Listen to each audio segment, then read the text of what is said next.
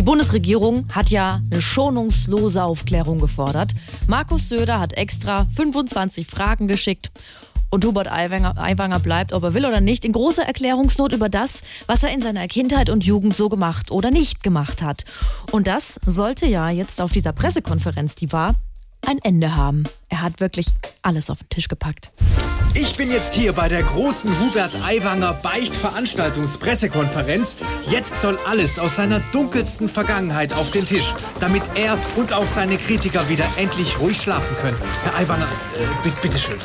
Ja, also ich hab mal als Zehnjähriger den Tafelschwamm aus dem geöffneten Klassenzimmerfenster geworfen. Der musste dann ersetzt werden. Dann bin ich mal als Achtjähriger mit meinem Fahrrad mit den Stützrädern am Traktor des Nachbarn hängen geblieben und habe einen Kratzer verursacht, den ich nicht gemeldet habe. Beim Volksfest in Ergoldsbach habe ich einmal als Zwölfjähriger mit dem Luftgewehr sechs Schuss abgegeben, obwohl ich nur für fünf bezahlt hatte.